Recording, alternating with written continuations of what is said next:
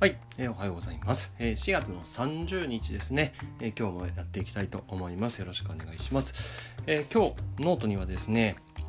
個人的に株式投資を始めたいという相談を受けた時に対して伝えていることという記事を配信する予定です。で、えー、家にいる時間が長いせいかですね私の周りにも株式投資を始めてみたいやってみたいという相談をよく受けるようになりました。で職業柄ですね、まあ、あの株式投資のスクールの講師をやってますからなんか教えてほしいみたいなねただで教えてほしいみたいなあことを言われることもあるんですけどもあの本当にこれ難しいところでやっぱ中途半端なことはなかなか言えないなというふうに思うんですね。でそう言われた時にこう伝えていることっていうのをちょっとまとめてみたので、えー、ぜひこれからやってみたい方投資経験のない方なんかに参考になればなというふうに思っております。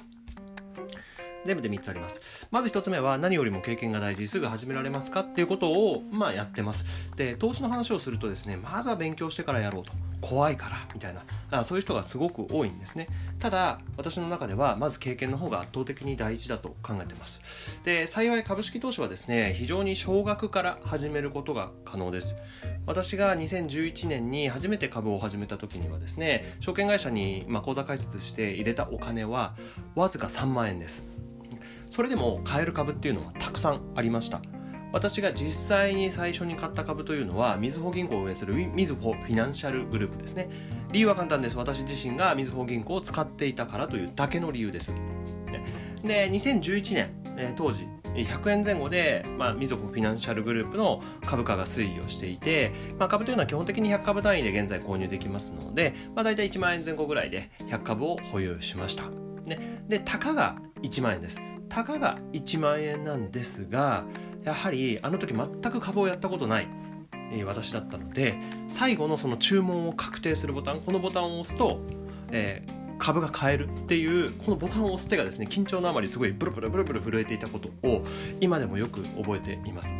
たった1万円だって今では思うんですが、まあ、当時大きかったのかもしれないし、まあ、もしかしたら1万円がすぐなくなっちゃうかもしれないとかなんかこれをきっかけに大損してしまうかもしれない何かそのような味わったことのないような緊張感を感じました。でえー、こういった、まあ、投資をすることのリスクの実態っていうのを味わったことない人がですね株を学ぼうと思ってもなかなか実感がないので身にならない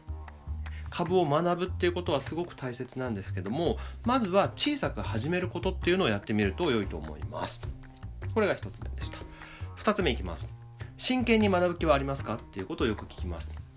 昔ですね、まあ、友人から株について教えてほしいというふうに言われました。なのでじゃあ会社指揮法を買ってきて新宿のカフェに集合ねっていうふうに持ちかけたんですねになってます。で、まあ、銘柄選定に会社指揮法を使っているので、まあ、その理由をですね、簡単にこう解説してあげようかなというふうに思って、まあ、当時の最新号と、まあ、プラスで前号の比較をするためにですね、一つ古い会社指揮法をカバンに入れて、集合場所である新宿のカフェまで行きました。で、そのカフェで待っているとその友人が現れたんですが、持ってないんですよ、会社指揮法を。で、あれ会社指揮法買ってきた？っていうふうに聞いたら、スマホ取り出して、あ、電子版で買ってみたというわけです。まあもちろんね、今スマホ時代ですから、ね、それもなしじゃないとは思うんですけども、ちゃんと紙のっていうのをね、伝えればよかったなというふうに後悔をしてます。で、なぜかというとですね、まあ、紙の式を使ってやりたかったのもそうだし、せっかくこのくっそ重い式法をですね、2冊もカバンに入れて、で、わざわざ新宿まで来た。もう本当に肩とかちょっと痛くなってたのに、なんかちょっとバカバカしくなって、少し自分の気持ちも冷めちゃったんですね。なので、あのーなんだろうそのやる気真剣さみたいなものはどうしても必要かなとでなぜかというと株式投資は資産を増やせるチャンスがあるのと同時に資産を減らしてしまうリスクがあり中途半端に取り組んでもやっぱ資産増えない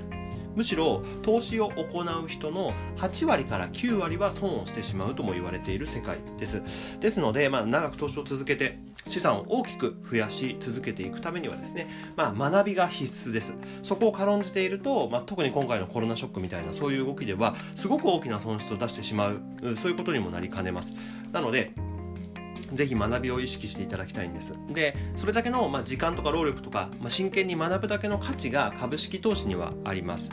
で、これは私がですね、株を学んだファイナンシャルアカデミーの株式投資スクールの中で、まあ、教科書の中に載っている言葉、講師が言ってた言葉なんですけども、すごく好きな言葉があるので、それを紹介します。えそれはですね、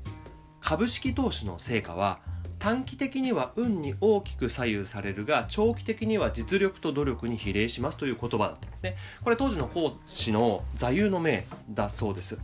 でこの言葉を聞いた時にですねなんか株式投資ってなんかトレーダーみたいなちょっと特殊な力が必要だったりとかなんか学びが大変だったりとかあとまあちょっとギャンブルチックな部分があったりとか、まあ、そういうイメージがある中でえ実はそうではなくて今までやってきた仕事やスポーツとかこう継続的に、まあ、筋トレして筋肉がつくとかなんか練習して上手くなるとか、えー、努力を重ねて成果が出るとか、えー、そういうことと何にも変わらないっていうことを教え教えてもらったんですね。でこれをきっかけにじゃあ自分はもうやることやって継続的に、まあ、長期的に資産を大きく増やそうということですごくモチベーションが爆発したことを覚えています。ぜひですね、まあ、小さな経験を積んだ後は真剣に株式投資を学んでいくんだっていうところを押さえておいてください。これが2つ目でした。そして3つ目いきます。目標を大きく持てるか最低10倍にというふうに書きました。えー、株式投資をするならですね、どうせなら目標を大きく持ってください。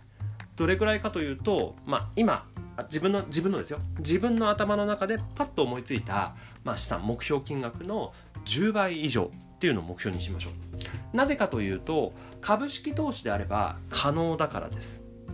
し本当に例えばその例えば1000万円を目標にしてましたっていう人が1億円以上を目標にするわけですがもし本当にその金額が手に入るもし本当にそれぐらいの資産が、えー、手に入るっていうことを考えるとですねやっぱモチベーションぐっと上がりますよね。ですし、えー、毎日の勉強とか、まあ、投資活動への、まあ、ガソリンみたいな形になるからです。えー、そのためにはですね、まあ、どれだけ成果を出している人がいるかっていうのを見ていくとよりモチベーションが高まると思います。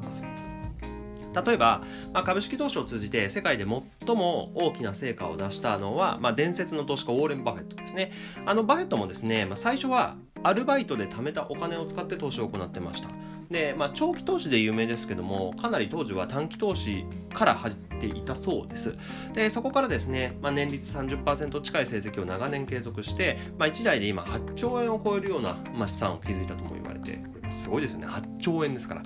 で、そういった、まあ、過去に大きな成果を出した伝説の投資家から学ぶということは非常に多いです。今の相場にも参考になることも非常に多いです。で、それらを一気に網羅できる書籍を紹介しています。で、それがですね、伝説の名投資家12人に学ぶ儲けの鉄則というね、本ですね、になっています。で、先ほど紹介した、まあ、ウォーレン・バフェットをはじめとした、まあ、伝説の投資家の、まあ、歴史とか投資のエッセンスっていうのが非常にコンパクトにまとめられている一冊になっています。でこの本のいいところはあのどうしても外国の投資家がメインになってるとですね、まあ手法はわかるんだけども、事例が大体向こうのアメリカの銘柄の事例とかね、えー、になってくるとですね、なんか馴染みがなかなかないわけですよね。ですが、それをですね、まあ日本の市場に合わせた形で、まあこういう銘柄、こういう種類の銘柄とか、こういう時にこれが該当したんじゃないかみたいな形で、ちゃんと日本版に落とし込みがされているところですね。えー、なんで、まああの、1回だけではなくて何度も読むことをお勧めしています。